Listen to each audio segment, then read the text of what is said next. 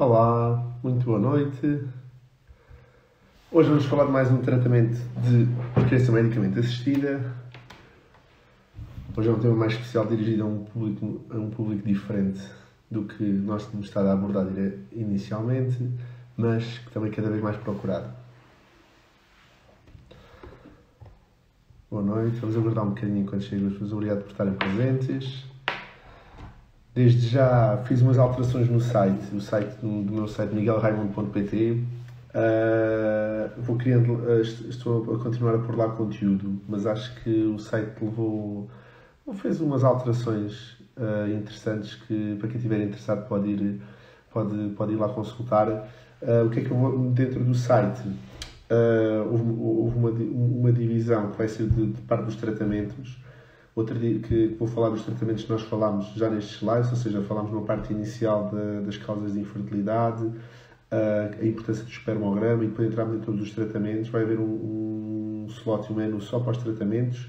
Outro slot que é a parte do blog, que são os artigos que eu vou, que, que eu vou fazendo uh, dentro do, de, do, do, meu canal, como, com outras parcerias, com como A Vida Mais Fértil, De Mãe para Mãe, Luz, outras revistas que eu vou, que eu vou, que eu vou participando. Vou colocando também lá nessa parte do blog onde estão os artigos e uh, alguns temas fora dos tratamentos, está bem? Entretanto, estive a rever um, um bocadinho o plano agora para, para, para, para, para outubro. Uh, eu olhei para isto, já, já, já, já fazemos alguns lives sobre isto Uh, hoje vamos falar do, do método ROPA, que é um método especial dirigido aos casais de mulheres homossexuais. Uh, para a semana vamos falar da preservação da fertilidade e depois terminamos o, o módulo de tratamentos e vou entrar em, em doenças associadas à, à infertilidade.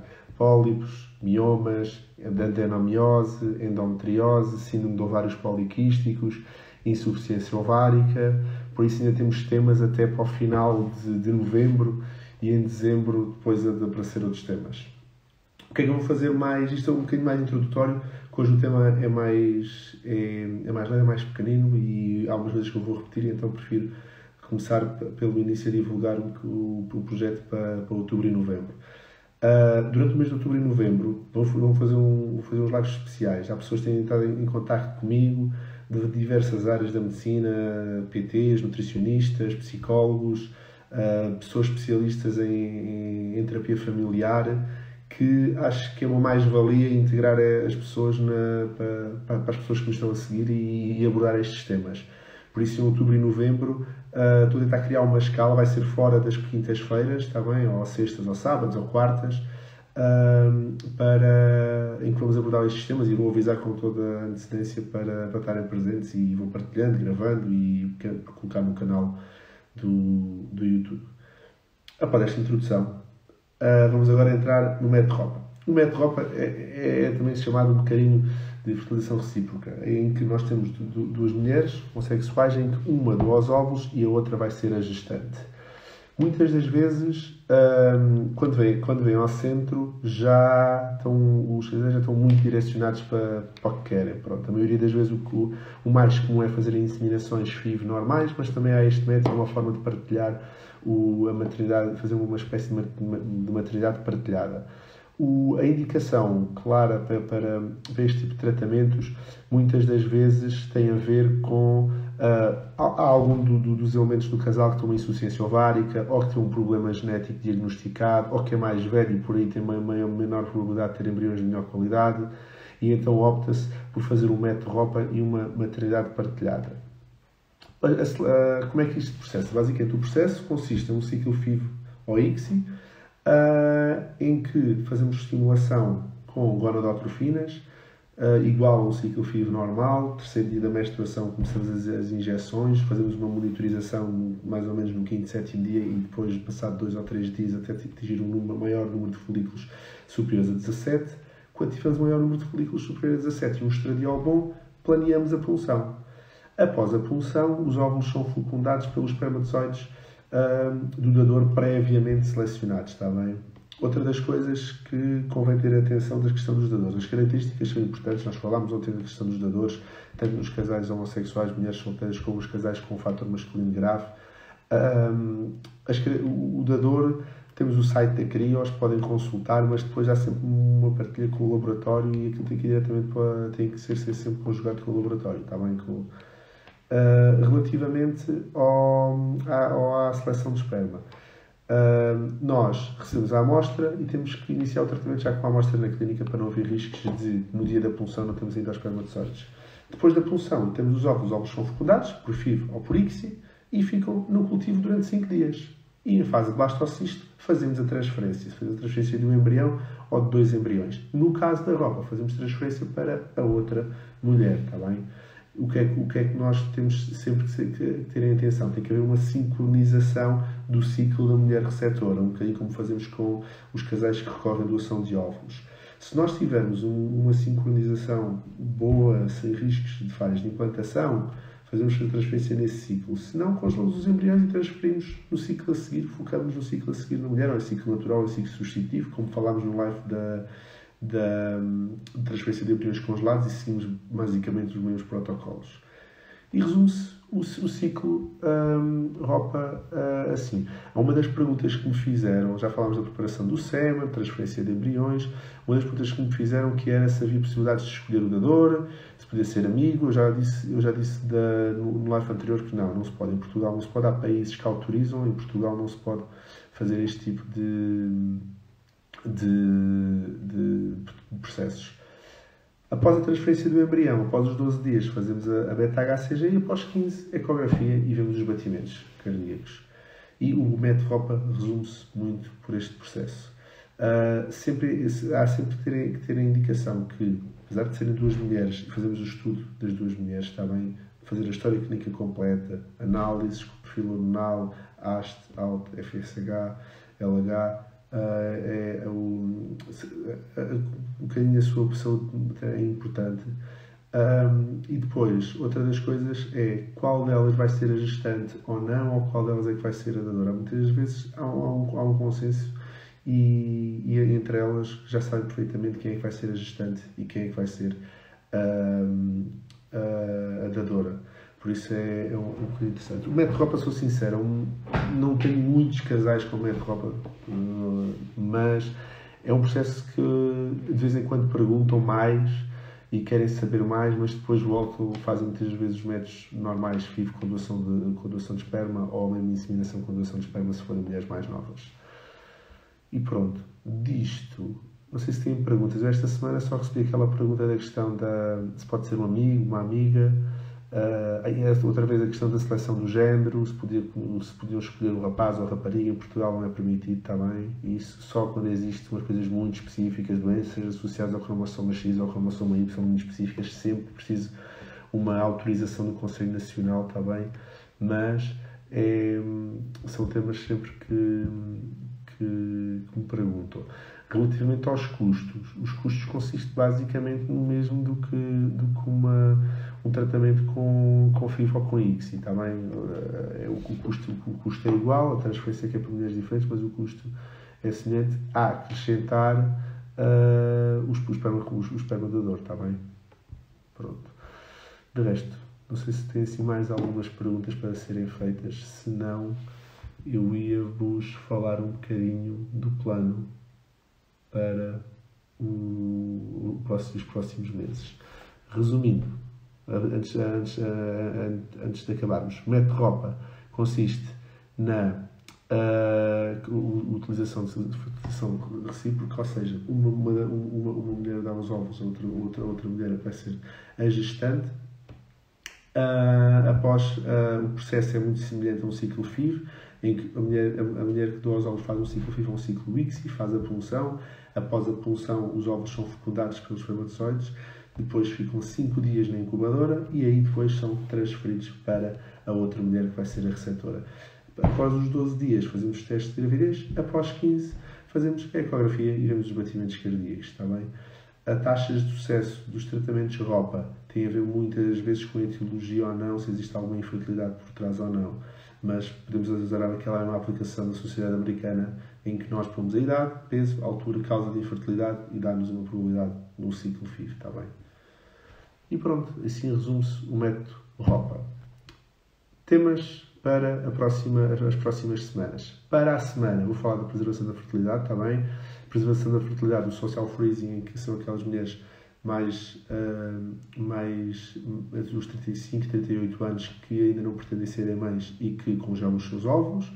E depois temos uh, a preservação da fertilidade nas mulheres em que, por motivo uh, doença médica, ou que foram fazer quimioterapia ou alguma cirurgia em que fazem a preservação do, do, do tecido ovárico ou dos folículos com o ciclo FIV e congelamos os ovos e congelamos os ovos. Ou se congelam os ovos ou se congela o tecido ovárico. O mais comum é congelar os ovos. A seguir da, da, da preservação da fertilidade, vamos entrar nas doenças, está bem? Começamos no dia, deixa ver aqui no dia 1 de outubro, é mesmo o primeiro dia de, de outubro, começamos com, com as doenças. Primeiro vamos falar de síndrome de ovários poliquísticos, está bem? Depois pólipos, adenomiose, endometriose, doenças de fator tubário, está bem? Os casos das hidrossalpinhos também é uma pergunta que me fazem muito. Uh, uh, é autorizado, estão a fazer uma se é autorizado congelar os ovos. É, é permitido e, e cada vez mais mulheres recorrem à preservação da fertilidade com o congelamento dos ovos, está bem? Social freezing. Um, a seguir dos fatores tubulares, vamos estar a insuficiência ovárica. A insuficiência ovárica cada vez parece estar mais presente, cada vez tem mulheres eh, que recorrem à clínica com, com insuficiência ovárica, que muitas das vezes, mesmo com, com, com novas técnicas que surgem, não conseguimos ter muito bons resultados e, inevitavelmente, muitas vezes têm que recorrer à doação. Malformações congénitas e uh, a seguir das malformações congénitas no final de, de, de novembro, quero falar das novas técnicas de PMA o que é que é isto, a questão das novas técnicas de PMA? Saber, nós já falámos um bocadinho quando a, quando a Patrícia esteve presente, que é o, os, um bocadinho os, os sistemas de automatização, tanto pré-punção como pós-punção no laboratório, seleção de, embriões, seleção de espermatozoides, seleção de óvulos, seleção de embriões. Muitas destas coisas nós já, nós já fazemos e fui, fui falando com a Pixie a questão dos espermatozoides, está bem?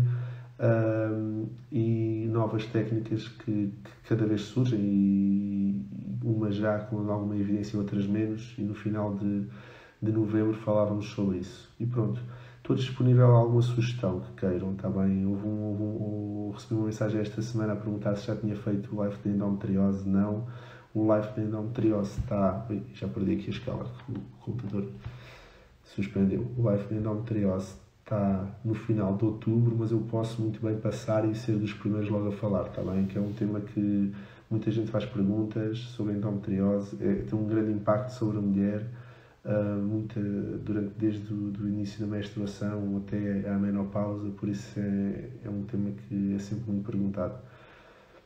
Uh, qualquer outro dos temas que queiram ser abordados, enviem mensagem e eu encaixo na, agora uh, até ao final do ano, que ainda temos aqui uma janela de duas, três semanas para, para patologias associadas uh, à infertilidade.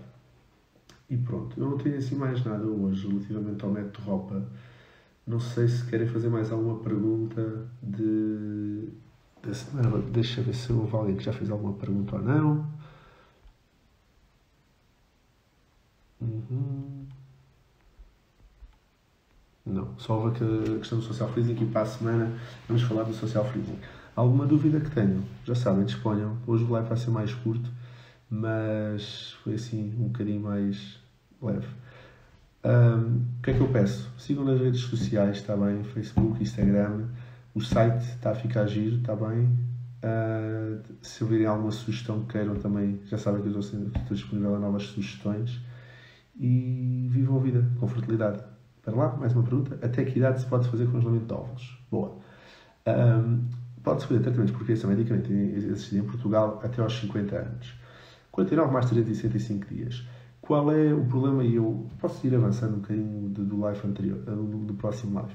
O, nós queremos, com a preservação da fertilidade, tenhamos pelo menos 12 óvulos. Estamos à vontade, porque sabemos que a taxa de fecundação é 50%, por isso nós com 12 óvulos vamos ter 6 uh, seis ovos fecundados, é expectável termos três embriões em blastocisto de qualidade. Se não tiver nenhum problema genético, nada em contrapor. À medida que a idade vai avançando e numa mulher, por exemplo, com 43, 44 anos, vai precisar de mais ciclos de estimulação para conseguir atingir esses 12 óvulos que, no senso comum, é um, é um número aceitável para nos deixar confortáveis para, pelo menos, salvaguardar e termos um embrião em blastocisto. E o que é que acontece? Podemos fazer dentro do próprio ciclo, num mês, fazemos duas punções e dois ciclos de estimulação. Menstruamos, fazemos 12 uh, injeções de gonadotrofinas. Quando tivermos maior número de folículos superior a 17 milímetros, fazemos a punção, induzimos o trigger com decapeptil e a seguir avançamos com, com outro ciclo de estimulação após o trigger com decapeptil. Uh, e podemos fazer isso. O que é que acontece? As mulheres mais velhas às vezes precisam de mais ciclos porque vão ter menos óvulos. Pronto, espero ter respondido à pergunta. Qual a porcentagem de sucesso de implantação pelo método ROPA? O método ROPA, a taxa de sucesso varia se existe algum fator de infertilidade ou não. E varia com a idade da mulher, tanto a dadora como a receptora, está bem? Mas se for uma mulher nova, sem qualquer doenças, conseguimos aproximar-nos taxas de sucesso de 50%, está bem? Mas é isso que eu digo. Há um site da sociedade americana que eu utilizo muito, no, todos, quase todos os casais que recorrem ao Centric Partem para fertilização in vitro, eu digo, taxa de sucesso é isto, e sai com uma taxa de sucesso real. Aquela de fazermos tratamentos e termos 100% de taxa de sucesso é, uma, é realista, está bem? Isso não existe. Uma boa taxa de sucesso é perto. Desculpem, é perto dos 50%. Mais alguma pergunta? Mas pronto, já sabem. Alguma dúvida que tenham, disponham, está bem? Estejam à vontade e vivam a vida com fertilidade. Muito obrigado por estarem presentes. Sigam-me nas redes sociais. Um abraço.